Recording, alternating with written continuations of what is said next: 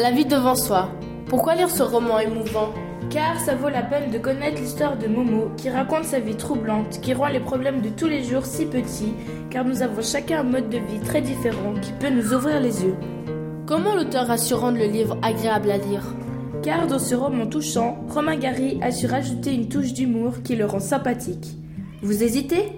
Vous verrez, chaque lecteur s'évadera et ne sera pas déçu de ce récit qui marque grâce à ce futé et courageux petit Momo qui en sait déjà beaucoup sur la vie.